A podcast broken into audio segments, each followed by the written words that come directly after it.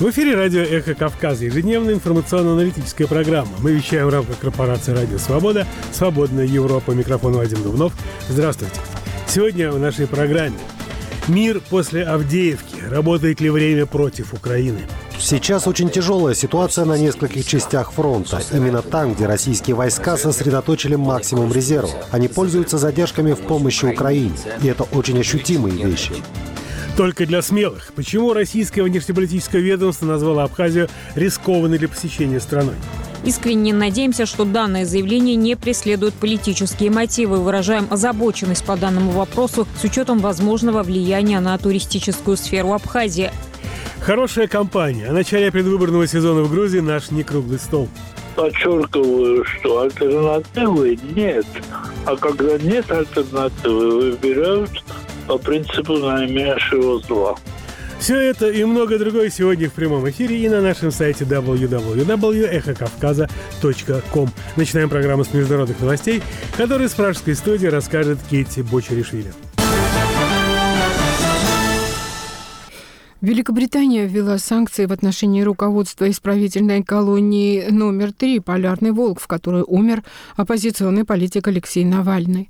Об этом сообщается на сайте британского правительства. Начальнику колонии Вадиму Калинину и пяти его заместителям запретят въезд в Великобританию и заморозят их активы. Очевидно, что российские власти видели в Навальном угрозу и неоднократно пытались заставить его замолчать, заявил министр иностранных дел страны Дэвид Кэмерон. В пресс-релизе правительства отмечается, что Великобритания стала первой страной, которая ввела санкции в ответ на смерть Навального. Ранее США анонсировали крупный пакет санкций против России в связи со смертью в российской колонии оппозиционного политика и двухлетней войной в Украине. О мерах будет объявлено 23 февраля. Евросоюз 19 февраля призвал Россию позволить провести международное расследование смерти Навального. Послы России вызывались министерствами иностранных дел стран ЕС, чтобы чтобы дать пояснение о ситуации вокруг гибели политика. По версии ФСИН, оппозиционный политик Алексей Навальный, находившийся в колонии особого режима «Полярный волк», умер днем 16 февраля после прогулки. За несколько дней до смерти его в 27 раз отправили в ШИЗО с еще более жесткими условиями содержания, чем в обычных камерах. Сторонники политика считают, что его убили. Родным до сих пор не выдали и не показали тело Навального. Постпреды стран Евросоюза согласовали 13-й пакет санкций против России. Утвердить его планируется к годовщине ввода российских войск на территорию Украины 24 февраля. В новый санкционный список попадут около 200 юридических и физических лиц. Однако уточняется, что в 13-м пакете санкций не будет отраслевых мер. Новый список ограничений будет одним из самых больших среди тех, которые были когда-либо приняты в отношении России. Глава Еврокомиссии Урсула фон дер Ляйен заявила, что новый пакет санкций ограничит доступ России к беспилотникам, а Евросоюзу нужно продолжать ослаблять военную машину Путина.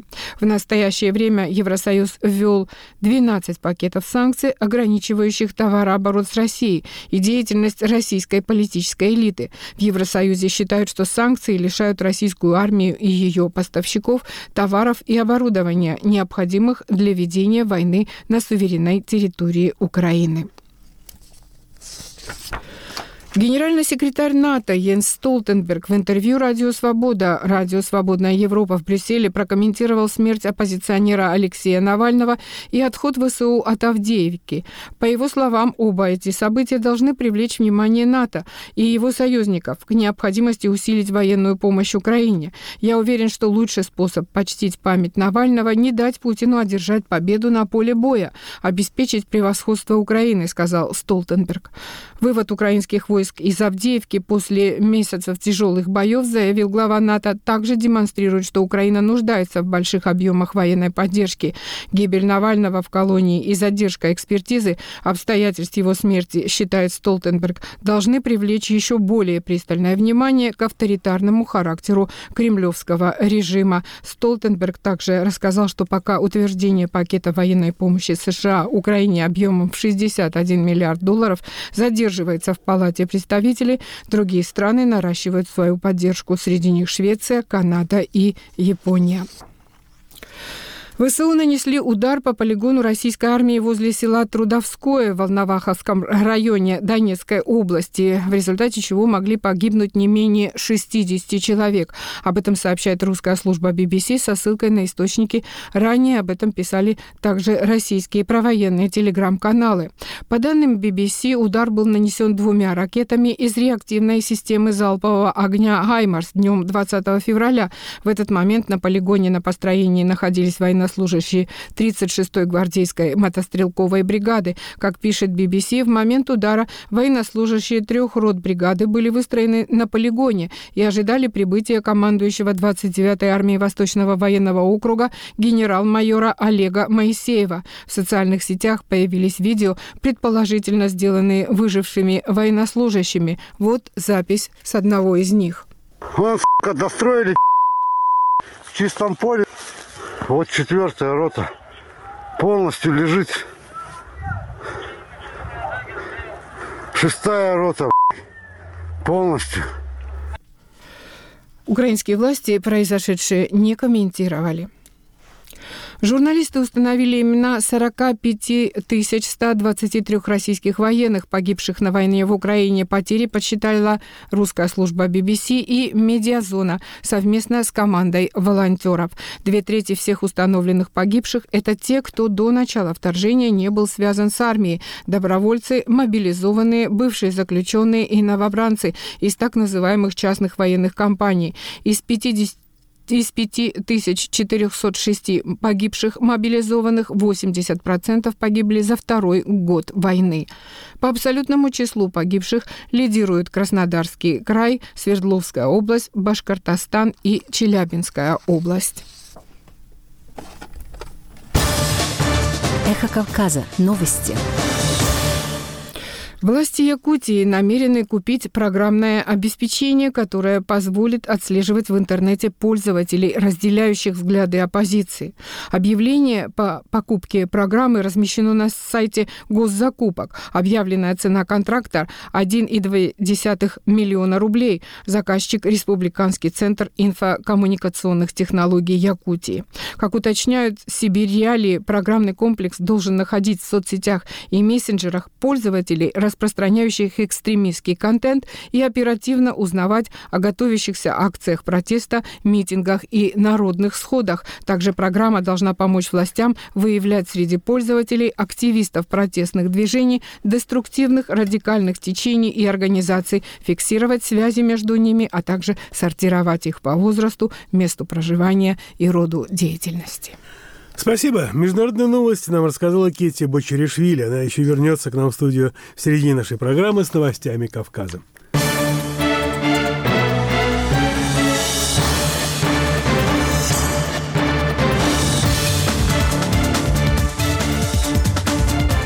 В эфире радио «Эхо Кавказа» ежедневная информационно-аналитическая программа. Вадим Дубнов.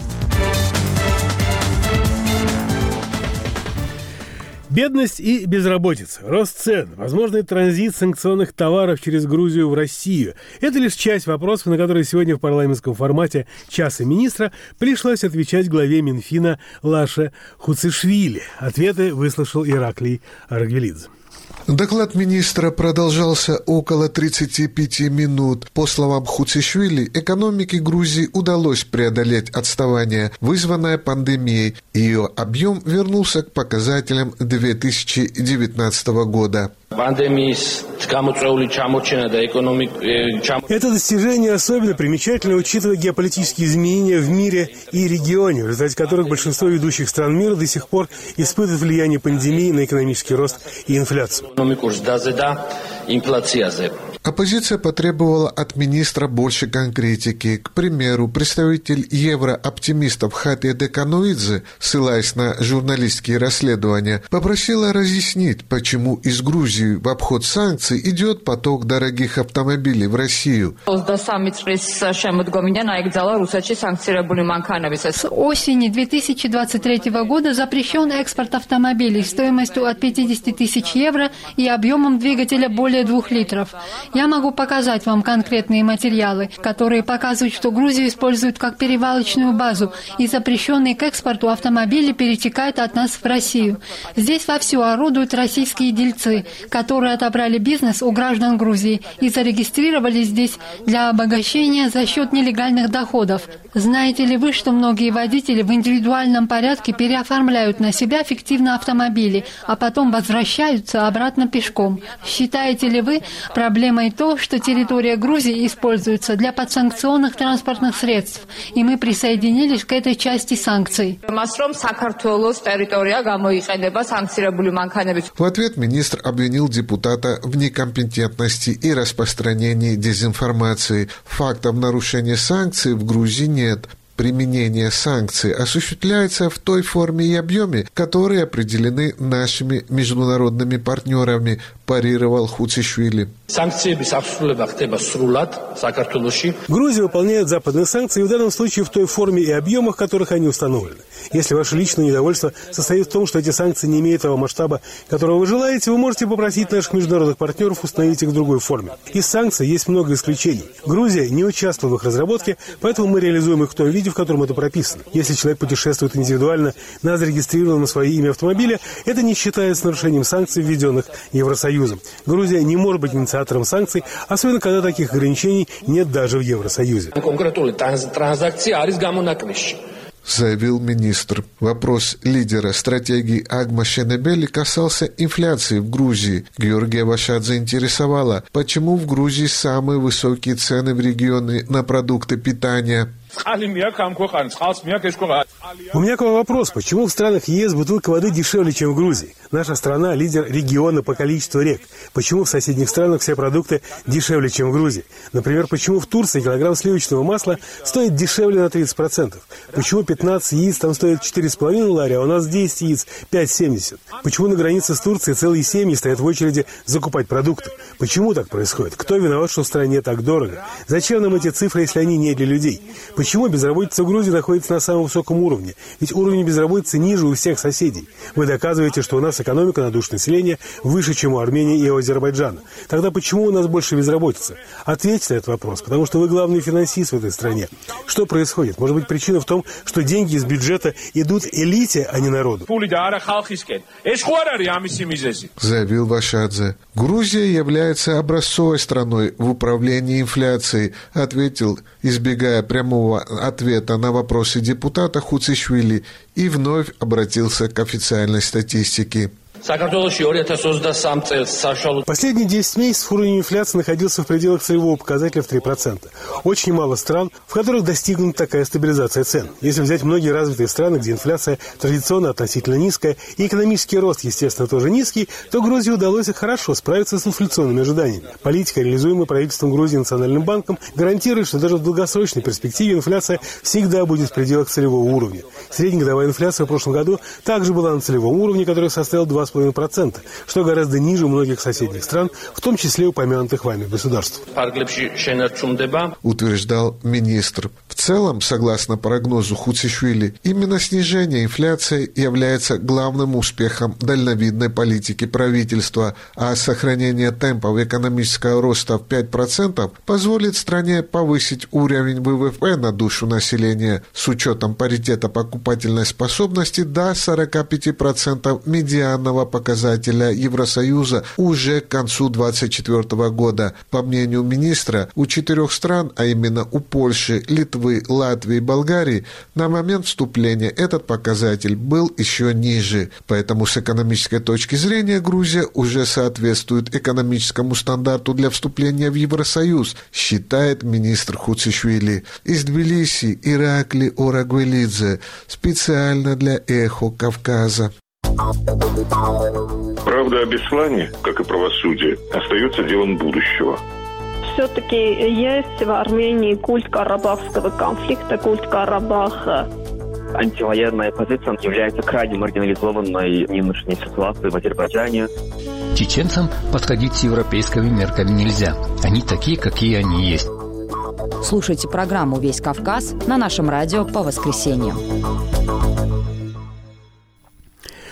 Конце прошлой недели Министерство иностранных дел России предупредило россиян о рисках безопасности в Абхазии. Причиной для неожиданного заявления внешнеполитического ведомства стала информация о том, что на свободу вышел гражданин самопровозглашенной республики, совершивший преступление в отношении российской туристки. Текст абхазского автора, имя которого в целях защиты от российского репрессивного законодательства о нежелательных организациях мы не разглашаем, читает мой коллега Демис Паландов.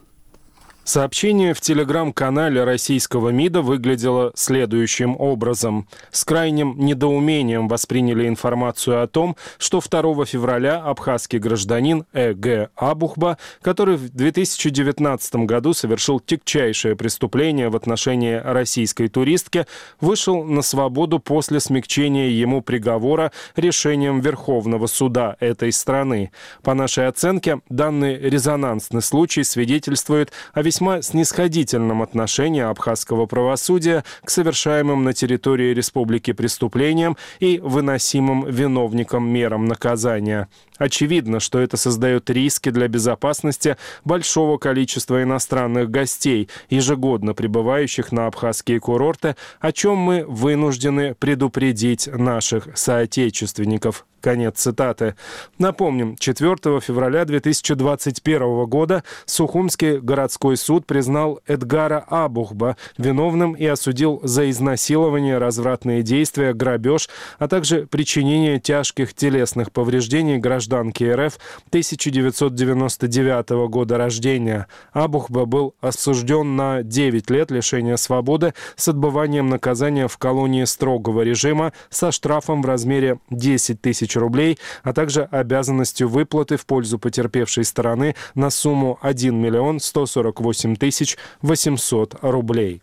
Сразу после появления комментария МИДа РФ Республиканский комитет профсоюзов экскурсоводов Абхазии публично обратился к МИДу и Министерству туризма Абхазии с просьбой прокомментировать данное заявление российского ведомства.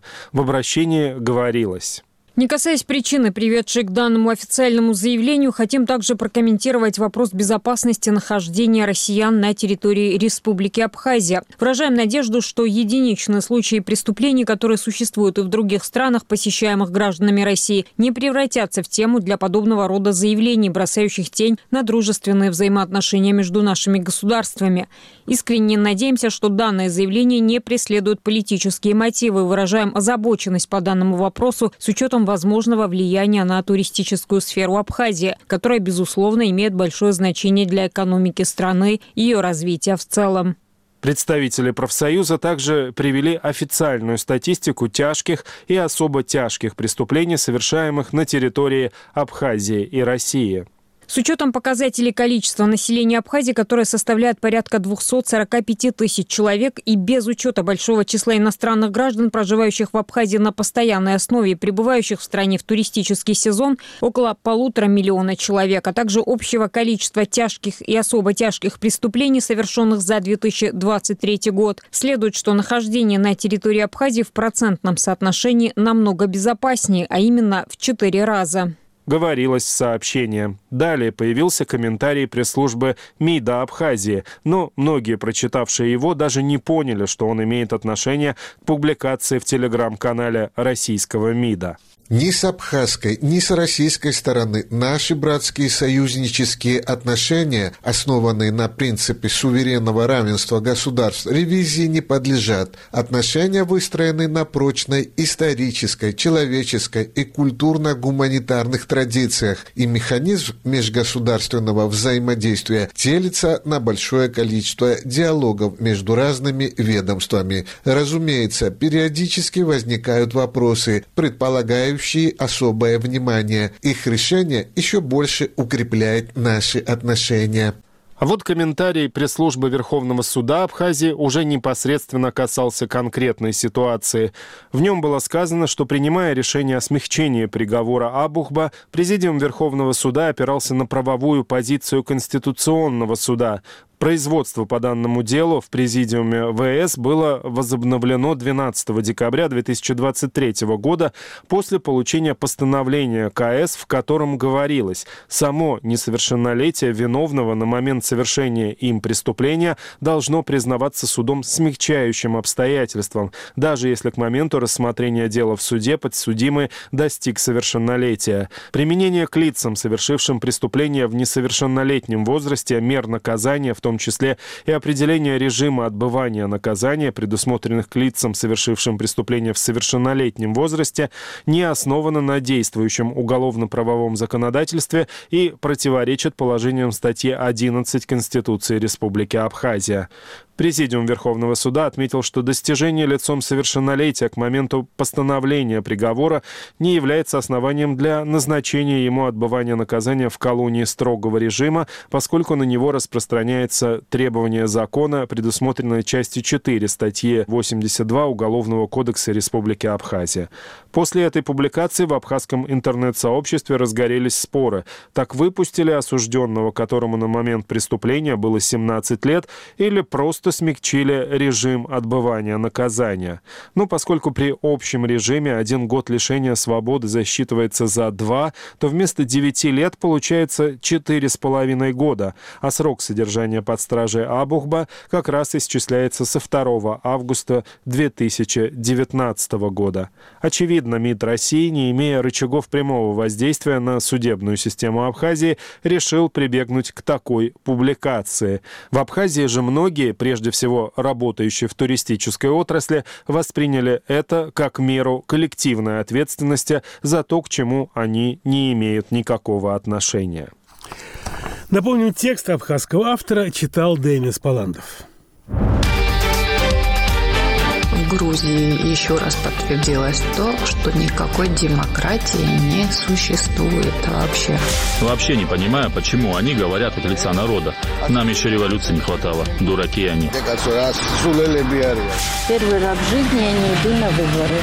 Кого выбирать даже не знаем. За кем ходить не знаем. Никто не оправдал за все это время себя.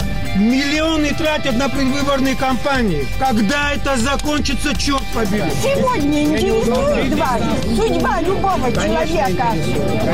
Вернитесь к народу душа. Я приму того, кого пошлет Господь Бог. Кого мы достойны, того и примем. Мое личное мнение нет достойного. Все решают деньги, и люди продают свои голоса.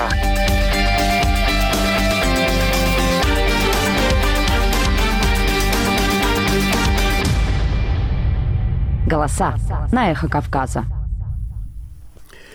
Со взятием Авдеевки Россия пытается развить успех и ведет наступление сразу на нескольких направлениях. У ВСУ, как признается в Киеве, остро не хватает оружия и боеприпасов. Тем не менее, ни Украина, ни ее западные союзники не видят опасности перелома на фронтах.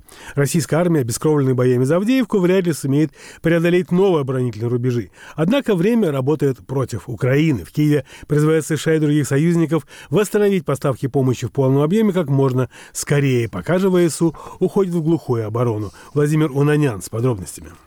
Украинские войска закрепляются на новых позициях. Оставив Авдеевку, ВСУ отражают попытки российской армии развить тактический успех. По данным Института изучения войны, наступление ведется сразу на трех направлениях – в Запорожской, Харьковской и Донецкой областях. Президент Украины Владимир Зеленский говорит об острой нехватке вооружений. Зараз надзвичайно важка ситуация на кількох частинах фронту. Сейчас очень тяжелая ситуация на нескольких частях фронта. Именно там, где российские войска сосредоточили максимум резерва. Они пользуются пользуются задержками в помощи Украине. И это очень ощутимые вещи. Дефицит артиллерии, потребность во фронтовой ПВО и в большей дальнобойности нашего оружия. У більшій далекобійності нашої зброї. Ожесточенные бои за контроль над Авдеевкой продолжались с осени прошлого года, когда российская армия направила на штурм расположенного в пригороде Донецка населенного пункта значительные силы. В ходе боевых действий городок был практически полностью разрушен. Российское военное руководство рапортует о продвижении вглубь украинской обороны. Об этом, в частности, заявил министр обороны Сергей Шойгу, за что удостоился похвалы от президента Путина.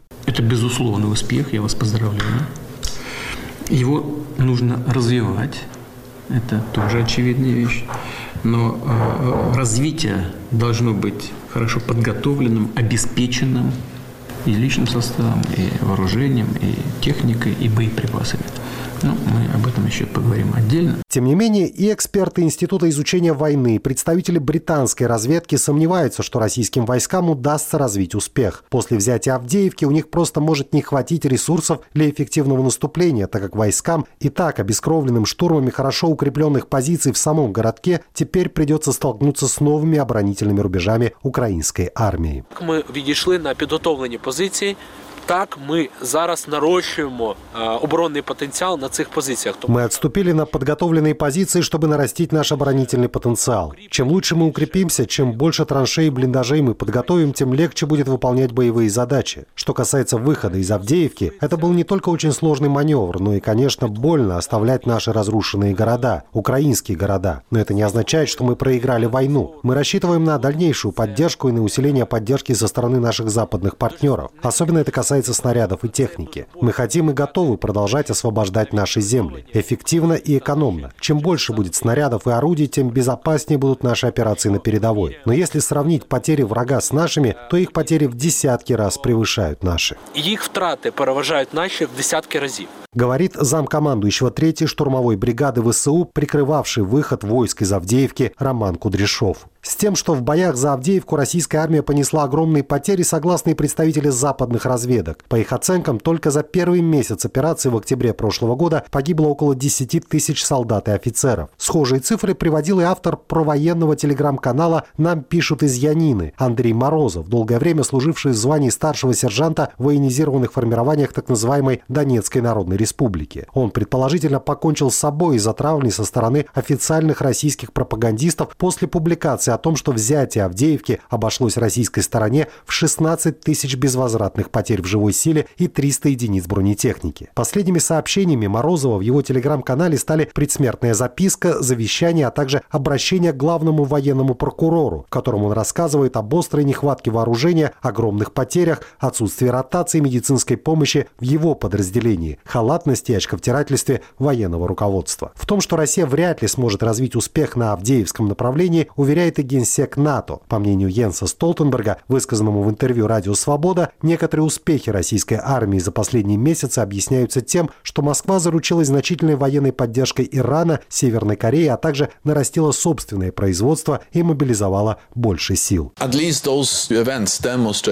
Мы не верим, что тот факт, что украинские войска отступили из Авдеевки, сам по себе существенно изменит стратегическую ситуацию. В то же время это напоминает нам о том, что Россия готова пожертвовать многими солдатами только ради незначительных территориальных достижений. Тем не менее, без возобновления полноценной военной помощи со стороны западных союзников Украине будет сложно не только проводить собственные наступательные операции, но и удерживать позиции. В Белом доме обвиняют в тактических успехах России Конгресс. Украинские войска были вынуждены отойти из Авдеевки, потому что не получают поставок в том объеме и в тех темпах, в которых нуждаются и которых заслуживают. Они получают они их потому, что мы неделями и месяцами не получаем необходимого финансирования. И это результат бездействия Конгресса. У нас же нет заначки, в которой просто лежат деньги, которые мы можем предоставить Украине. Нам нужно, чтобы Конгресс выполнил свое конституционное обязательство и выделил средства, которые президент сможет использовать для отправки оружия американского производства, сделанного американскими рабочими и американскими штатами в Украину, чтобы помочь защитить свободу и независимость этой страны. Заявил советник президента США по национальной безопасности Джейк Салливан. 13 февраля американский Сенат одобрил проект финансирования расходов на национальную безопасность США на общую сумму в 95 миллиардов долларов. Значительная часть этих расходов, около 50 миллиардов, предназначена для заключения контрактов с американскими оборонными предприятиями на производство вооружений и боеприпасов с целью их будущих поставок в Украину, а также восполнение арсеналов Пентагона, оскудевших за два года российско-украинской войны. Однако 15 февраля Палата представителей ушла на двухнедельные каникулы, так и не проголосовав по этому законопроекту, несмотря на попытки президента Украины Владимира Зеленского, специально отправившегося на Мюнхенскую конференцию по безопасности, чтобы форсировать процесс. Розмова с президентом Байденом. Разговор с президентом Байденом. Очень важные акценты, и в частности об Авдеевке необходимости продолжения принципиальной и достаточной поддержки Украины. Переговоры с вице-президентом США очень предметные. Встреча с конгрессменами, представителями обеих партий, обеих палат американского Конгресса. И каждый такой разговор максимально четко подтверждал ключевой смысл. Именно Украина может остановить Путина и создать такие условия, чтобы он был наказан за все зло, которое совершил. Щоб він був покараний за все зло, яке наробив. Тем временем объемы, выделяемые администрацией США военной помощи Украине, начали сокращаться с лета прошлого года. Если в первые 18 месяцев войны ежемесячно выделялось больше миллиарда долларов, то в последующие полгода помощь сократилась до сотен миллионов, а к концу декабря она перестала выделяться вовсе. Владимир Унанянц для «Эхо Кавказа», Тбилиси.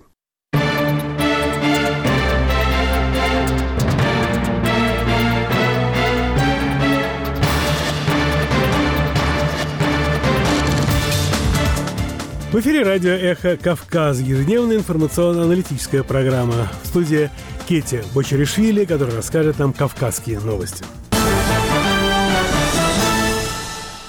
Генсек НАТО провел встречу с новым премьер-министром Грузии. Йенс Столтенберг поздравил Ираклия Кобахидзе с назначением, а также напомнил, что Альянс полностью поддерживает суверенитет и территориальную целостность страны. НАТО продолжает призывать Россию отказаться от признания независимыми государствами грузинских территорий. Любые угрозы со стороны России аннексировать оккупированные регионы Грузии неприемлемы. На сегодняшней встрече стороны обсудили пути дальнейшего развития партнерства между НАТО и Грузией, сообщил Йенс Столтенберг. Для Грузии важно продолжать и активизировать внутренние реформы и поддерживать демократические ценности. Мы хотим, чтобы Грузия двигалась в правильном направлении к большой демократии и процветанию, к полноправному членству в евроатлантической семье. Генсек НАТО коснулся также украинского вопроса. Я приветствую тот факт, что Грузия оказывает гуманитарную и финансовую помощь и принимает тысячи украинских беженцев. Премьер-министр Грузии Иракли Гупахидзе выразил признательность НАТО за твердую последовательную поддержку суверенитета и территориальной целостности Грузии. Об этом Гупахидзе заявил на совместном брифинге с генсеком Альянса Йенсом Столтенбергом. Грузия является одним из самых близких и совместимых партнеров Альянса. Мой первый зарубежный визит в Брюссель в качестве нового премьер-министра Грузии является еще одной наглядной демонстрацией того, что мы придаем особое значение этому партнерству, отметил Кубахидзе. Грузинский премьер указал на тревожные времена для европейской безопасности. 20% территории Грузии находятся под оккупацией, и в эти трудные времена союзники и международное сообщество должны продолжать демонстрировать беспрецедентное единство и твердую приверженность основанному на правилах мирового порядку и принципам международного права, сказал политик. Ранее Ираклий Кубахидзе провел переговоры в Брюсселе с руководителями Еврокомиссии, Европейского совета и Европарламента. Телеграм-каналы и российские СМИ сообщили об обвинительном приговоре, вынесенном в Донецке против 22-летнего Мамуки Гацерелия, бойца, воевавшего в Украине против России. Молодой человек, вынужденный переселенец из Абхазии, был взят в плен 20 мая 2022 года после того, как его часть выполнила поручение президента Украины о выходе из Азов стали в Мариуполе. По информации прокуратуры ДНР, 20, 20 февраля находящийся в СИЗО Мамука Гацерелия был приговорен к пожизненному заключению. Его признали виновным по двум статьям Уголовного кодекса России – участие наемника в вооруженном конфликте и посягательство на жизнь военнослужащего. В российской генпрокуратуре утверждают, что Гацерилия, находясь в квартире многоэтажного дома в Мариуполе, открыл огонь по четырем российским военнослужащим, трое из которых погибли. Одному удалось выжить. Радио «Свобода» ожидает комментарии от службы по связям с общественностью Министерства иностранных дел Грузии. Абхазия хочет участвовать в интеграционных процессах вместе с Россией и Беларусью, сохраняя независимость, заявил лидер самопровозглашенной республики Абхазия Аслан Бжания в интервью ТАСС. Я прежде всего руководствуюсь документами, которые подписаны между Абхазией и Российской Федерацией. Последний межгосударственный договор был подписан 24 ноября 2014 года, и там четко сказано о том, что Россия оказывает содействие Республике Абхазии в участии в интеграционных процессах, которые инициируются Российской Федерацией. Эта форма наиболее полно соответствует нашему будущему, нашему видению будущего. Спасибо. Новости Кавказа нам рассказала Кети Бочеришвили. Эхо Кавказа.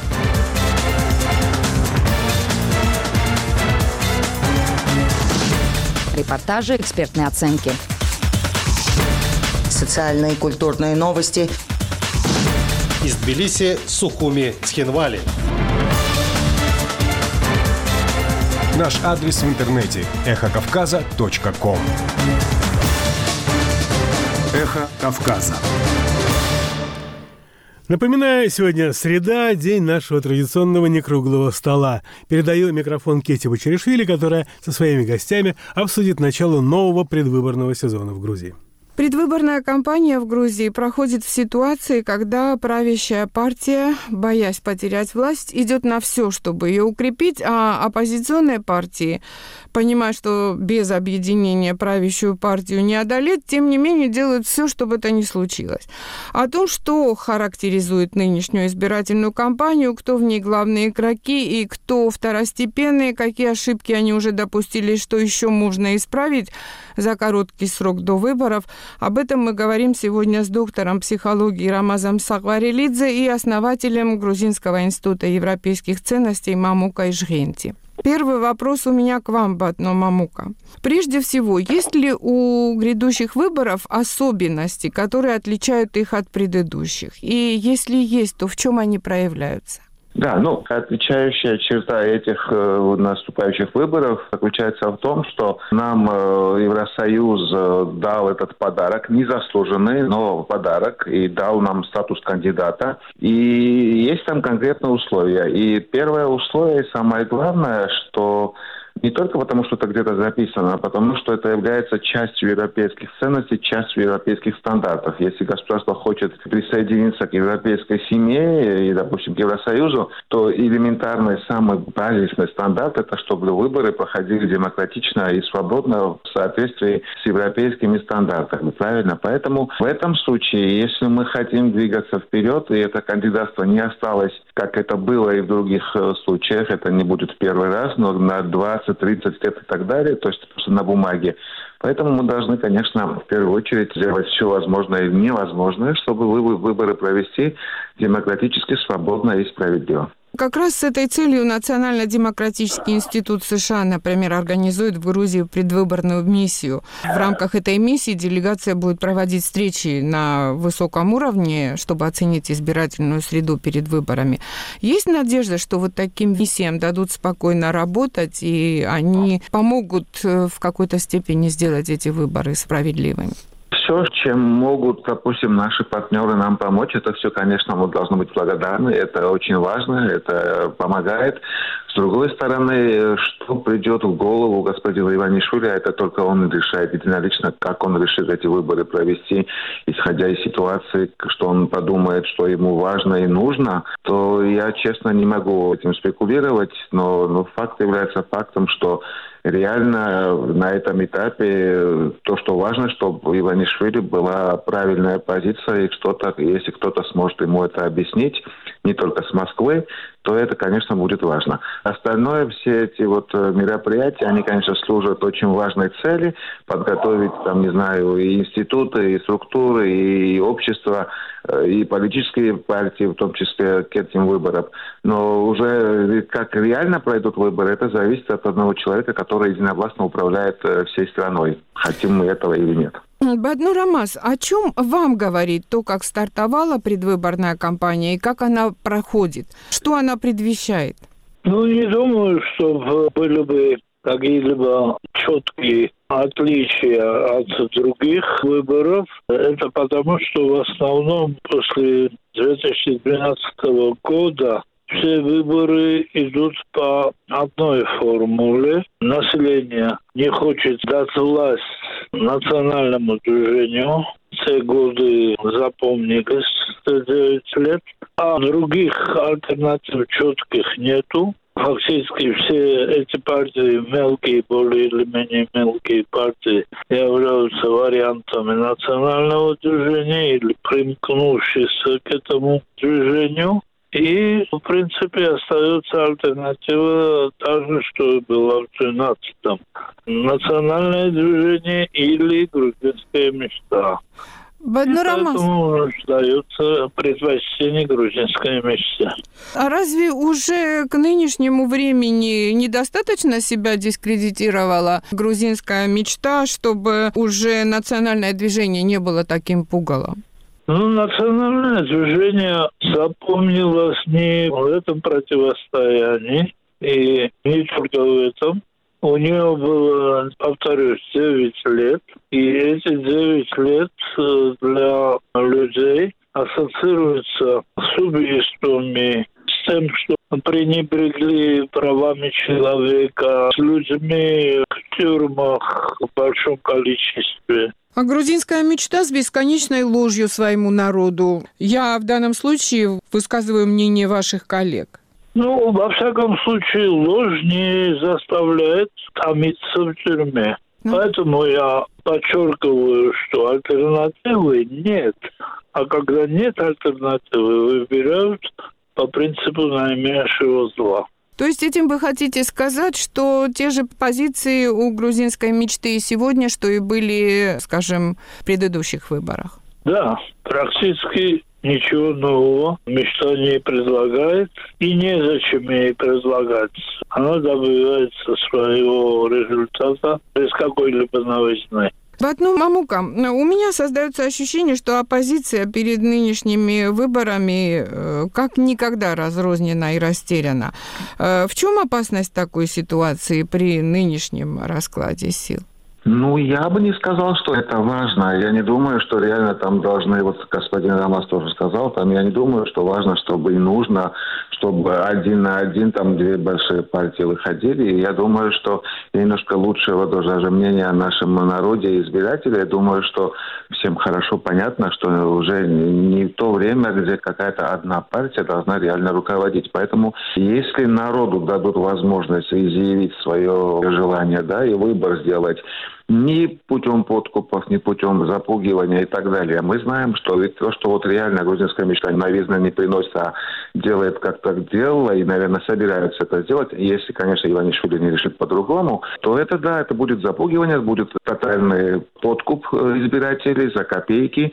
И вот в этом случае, да, но в другом случае, я думаю, что если выборы пройдут демократически, если у народа будет возможность изъявить свою волю, то нету ни шансов ни у национального движения, конечно, ни у грузинской мечты, ни у одной партии. Я думаю, что нормально это даже, чтобы иметь э, не то, что конституционное, а даже большинство. Я думаю, что уже наступило время, чтобы у нас должны быть какие-то коалиции, и это должно идти к этому. Для этого не обязательно, чтобы там именно на выборах выступали два блока «Грузинская мечта», то есть Иванишвили. Почему я это сказал, я это объясню через секунду. И с другой стороны национальное движение. Там есть много партий и со стороны Иванишвили, Альянс патриотов и вот эти все прорусские партии, и со стороны, допустим, вот как господин Роман сказал, что есть там как бы сателлиты. Я не сказал, что это и сателлиты и одной, и другой партии, просто разные, маленькие, да, пока что маленькие, но я думаю, что вот нормальное будущее для страны заключается в том, что у нас парламент должен быть многопартийным, править должны коалиции, а не одна какая-то партия или один человек.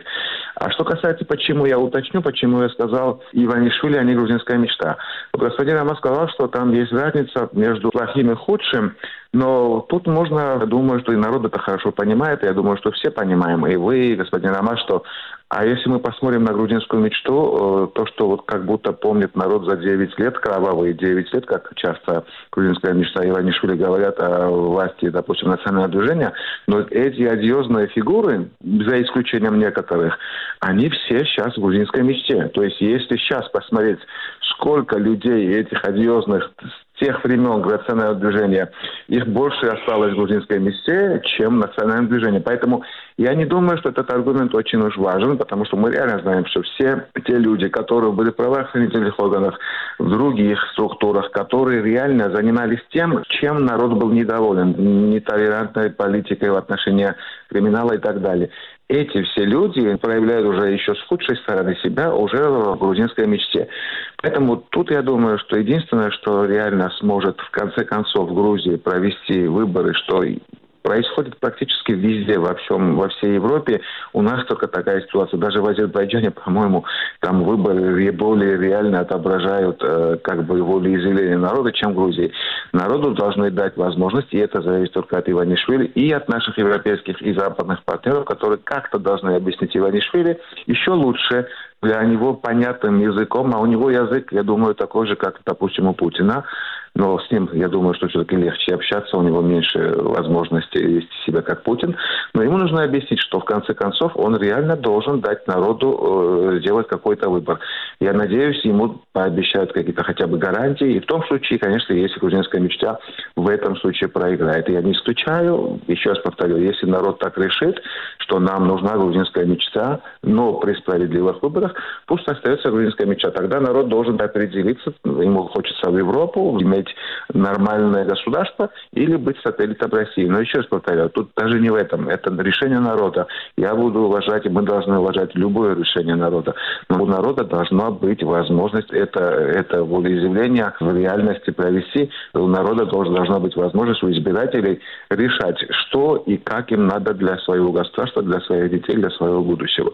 Вот и вся, вот и вся история. А что касается, допустим, э, грузинской мечта или Иванишвили, я не думаю, что какие-то новизны нужны.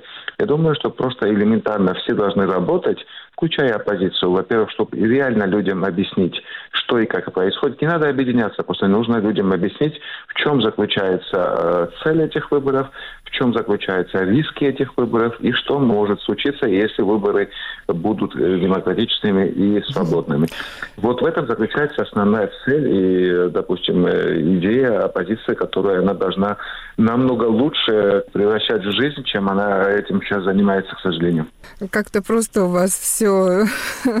Не, еще повторяю, если Иванишвили решит провести, и у него будет желание и готовность дать народу сделать выбор без подкупа, без запугивания, без фальсификации. Хотя думаю, что фальсификация это самая меньшая проблема. Тут больше проблем с подкупом и с запугиванием, да. То я думаю, и еще один вопрос, это насчет диаспоры. Я думаю, что вот как в Молдове мы должны дать больше возможности диаспоре, допустим, принимать участие. И когда в свое время на выборах 2013 года, когда вся грузинская тогдашняя оппозиция Иванишвили и так далее кричали сказали практически в упор, что вот не дают возможность нашей диаспоре голосовать, потому что не открывают достаточно пунктов избирательных, то я думаю, что вот они хотя бы сейчас, то, что они обещали или требовали 13 лет или 12 лет назад, они сейчас должны сами как-то в конце концов исполнить. Я думаю, что как в Молдове это Спасибо. случилось, угу. у диаспоры должна быть возможность э, повлиять и играть роль э, в строительстве своего государства. Батну Рамас, вы да. хотели бы возразить что-нибудь, ответить Батоне Мамуке? С большим уважением отношусь к Батоне Мамуке, но не к той да, позиции, которую он защищает. Потому что ну, очень часто слышны эти формулы. Президент Юрабишвили сейчас как раз несколько дней тому назад сказала, что надо думать о коалиционном правительстве и так далее. Но напомню, что коалиционное правительство в любой стране создается не политической волей того или иного правителя, а определенным соотношением сил. И если не будет ситуации, той ситуации, которую сейчас наблюдаем, когда одна партия может сформировать правительство, исходя из полученных мандатов, то поставить вопрос о коалиционном правлении не имеет смысла. Коалиции создаются по вынуждению, когда не хватает голосов, мандатов и так далее. Так что опять-таки все идет к тому, что нет э, соответствующей сильные альтернативы в грузинском политическом спектре. Есть только две более или менее сильные, все остальные довольно слабые. И если сейчас поставить перед кем-либо вопросы социологические исследования так и ставили вопрос, кого бы вы хотели видеть, допустим, в правительстве, ну, побежденном э, парламенте. Ответы были практически одинаковыми. в социологии тоже не фигурирует другая партия. Ведь социологию уже не подкупают. Подкуп и другие вещи ведь происходят в реальных выборах, а не в социологических исследованиях. Следовательно, в социологических исследованиях мы должны получить более или менее реальную картину приоритетов населения. А в этих исследованиях опять э, та же самая картина. Э, это население не хочет привести к власти национальное движение и поэтому отдает предпочтение мечте. Вот и все. Ну, отсутствие шанса создания коалиции – это издержки, может быть, избирательного законодательства, а не слабости оппозиции? Нет, при чем тут законодательство? Если выйдет какая-либо либо партия и ей не хватит э, голосов, то будут вынуждены создать коалицию. Э, но коалицию... Нет, ну барьер пока... можно снизить. До каких пор можно снизить барьер? Ведь э, в 220-м был низкий барьер. Что мы получили? Поэтому вполне понятно желание того, чтобы иметь нормальное государство. И э, однопартийное государство не является нормальным. 70 лет мы жили в однопартийной системе. Но для этого просто валить все на правящую партию и не требовать э, от оппозиции, чтобы она была бы нормальной и имела бы притягательную какую-либо силу, вот это я считаю ошибкой. Потому что грехи у правящей партии, конечно, есть. Но посмотрим, может быть, грехи есть и у оппозиции.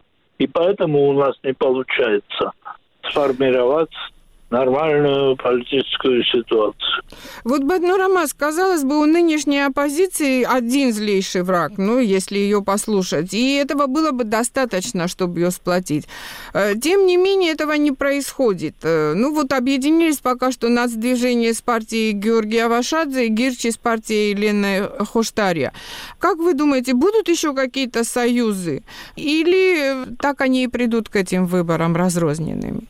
Ну, думаю, что союзы-то будут, но толку не будет.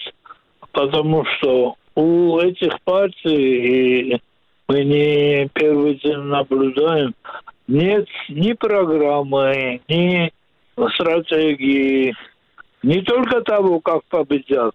Ну, об этом они всегда молчат, а, всегда обещают, что скажут, как придут к победе, но не говорят. Ну, черт с ним. Что они сделают, когда будут э, во власти? Какие изменения произойдут в государстве? Изменения, которые будут касаться каждого э, человека. Наша оппозиция говорит лишь о том, что надо изгнать Иванишвили. Ну, изгнали этого Иванишвили и грузинскую мечту. Что потом остается у граждан Грузии? Опять возвращаться к национальному движению. Ведь другой альтернативы нет. Бадну Мамука, последние дни поговаривают, что Лело может стать выбором тех, кто сегодня не хочет голосовать ни за грузинскую мечту, ни за нацдвижение. А это чуть ли не 20% избирателей. Если вы следите за всем этим, каковы их шансы? Что вы думаете? Есть там фигуры, которые могут стать в авангарде оппозиции? Я не хотел бы это доводить до фигур. Э, если честно, я слушал господина Рамаза, и э, социология, да, социологию не подкупают, но в то же самое время я, если вспомнить последнюю, не знаю, историю, за последние хотя бы 20 лет, я не помню, когда хотя бы, хотя бы один раз э, ну, кроме, может быть, во время розовой революции, когда социология, то, что были результаты данные социологическими опросами, реально потом выявлялись в реальные результаты. Я такого не помню. Э, что касается я, что касается Лилу, я, не, вы знаете, я не, я не думаю. Я сам ни, ни в коем случае, я не буду голосовать за, за Иванишвили, но в то же самое время я точно не буду голосовать за Лилу. Но А у всех, еще раз повторяю, у всех есть какая-то, у всех есть какая-то возможность э, какие-то голоса набрать. Тут еще раз повторюсь, тут должно быть реально, и, во-первых, нужно исключить как приходит национальное движение к, к, допустим, к власти. Да, это же исключено. Невозможно, чтобы национальное движение набрало э, большинство голосов, чтобы и потом уже сформировать правительство единолично. И тут тоже я вот э, единственное, с чем поспорил бы с господином Рамазом, то, что я не думаю, я думаю, что это очень неправильное, э, неправильное послание, что если не будет грузинской мечты, то будет национальное движение. Это как раз то, что нам э, каждый день, не только, кстати, в Грузии, но и, допустим, с, других стран, с одной особенно, это основные вот месседжмейкеры, которые говорят, что вот есть альтернатива такая, что если не будет Иванишвили, то вернется Саакашвили. Невозможно такое в Грузии. Если пройдут выборы честно и реально, не знаю, про какую социологию тут можно апеллировать, но мы походим на улицах, мы знаем, мы общаемся с людьми и так далее. Да? Мы знаем, что нету ни одной партии, которая, у которой реально сейчас есть возможность взять большинство голосов. Если, конечно, не будет подкуп, если, конечно, не будет запугивания и в какой-то мере фальсифицирования, что грузинская мечта очень прекрасно делает. Еще раз повторю, не грузинская мечта, это, это, так, это Иванишвили, это одно и то же самое. Там большинство грузинской мечте – это представители национального движения и тех, допустим, те люди, которые за декады, за годы, за декады, они всегда являлись при власти. Было это национальное движение, там э, Ваши Ваднадзе и так далее. Я думаю, в этом заключается ответ. Что касается вот этих других партий, они должны элементарно донести до народа свой, свое послание. Я не соглашусь также с господином Рамазом, что у всех ни у кого нету какой-то программы. Я лично ознакомился с несколькими программами по разным направлениям, по, допустим, по образованию, по э, соцобеспечению и так далее. У нескольких партий, включая национальное движение, такое есть. Да? Поэтому э, но нужно это доносить к людям. Что касается, допустим, главное послание, что для народа, да, допустим, нет не то, что из, изгнать Иванишвили. Изгнать Иванишвили или привести Саакашвили, или назначить Сахвалилидзе или Жгенти, не в этом заключается дело. Заключается вся суть в том, что изгнание Иванишвили не само собой это цель, а цель это европейская интеграция, это строительство нормального государства. Иванишвили напрямую мешает этой цели. Вот в чем, что нужно объяснить народу. Не потому, что мы не любим Иванишвили, потому что он с зебрами там занимается или там э, деревья возит. Это его личное дело, пусть что он хочет, то и делает. Главное, чтобы он не портил будущее нашему государству. А он это делает. Поэтому персонали Иванишвили, Лело, там, вы упомянули, или господин Рамаз упомянул госпожу президента, как будто она сказала, что я про альянсы, то, что альянс, альянсы должны править и коалиции государством, я говорю уже несколько лет. Я не слышал и не собираюсь слушать, что госпожа Зурабишвили сказала. Но еще раз повторю, если она сказала, очень хорошо, иногда, и она тоже один раз 24 часа или 12 часов часы тоже правильное время показывают, правильно. Поэтому тут не в этом дело. Тут дело в том, чтобы все делали свою работу. И тут абсолютно согласен с господином Рамазом, что оппозиция должна быть более локальной, более а, обычной и более эффективной. В том числе она реально должна объяснять людям реальные проблемы, а не ссориться между собой и так далее. Еще раз повторюсь, никакого большого объединения не обязательно, потому что это Грузия, да, допустим, из-за того, что я в объединении или человек в объединении увидит какое-то лицо или какую-то фамилию, к сожалению, уже на второй план переходит программа и перспективы, я и голосую или не голосую за него или нее, да. Поэтому у нас главная программа, у нас главное, я с этим соглашаюсь, но главное объяснять людям, в чем заключается проблема. Проблема государства – это Иванишвили и политика, которую он проводит, которая приведет это государство, я не знаю, к полнейшему краху. Спасибо. Что касается, и должен просто это комментарий сделать, что касается вот убийств и так далее, да, я не думаю, что то, что у нас происходит за последние 12 лет, чем-то это меньше, просто, к сожалению, почему-то это все им удается скрывать и так далее, или камуфлировать, в отличие от предыдущих лет, да. У нас то, что происходило за эти 12 лет, это кража людей из нашего государства в другие страны, это избиение людей, это министров заводили в подвалы, их практически насиловали, да, такого я, я не знаю, э, это все забывается, и это что люди не знают, поэтому я говорю, вот в этом заключается как раз функция оппозиции, чтобы это все людям, и медиа в том числе, людям напоминать. И то, что было плохое за 9 лет, и то, что было плохое за последние, к сожалению, 12 лет. Баднурамас, дам вам возможность э, ответить и на этом закончим. Ну, я не собираюсь спорить в данном случае, потому что целиком согласен. Оппозиция будет активная, будет объяснять, будет доказывать и то, что не годится грузинская мечта, и то, что они приносят что-то новое и стоящее. С удовольствием поддерживаю такую идею, но пока что не вижу такой оппозиции. Спасибо. Гостями нашего некруглого стола сегодня были доктор психологии Рамас Акварелидзе и основатель Грузинского института европейских ценностей Маму Кашренти. Провела некруглый стол моя коллега Кети Бочеришвили. В эфире радио «Эхо Кавказа». Вы слушаете ежедневную информационно-аналитическую программу. Мы вещаем в рамках корпорации «Радио Свобода». «Свободная Европа» вел программу Вадим Дубнов. Всего доброго, до завтра.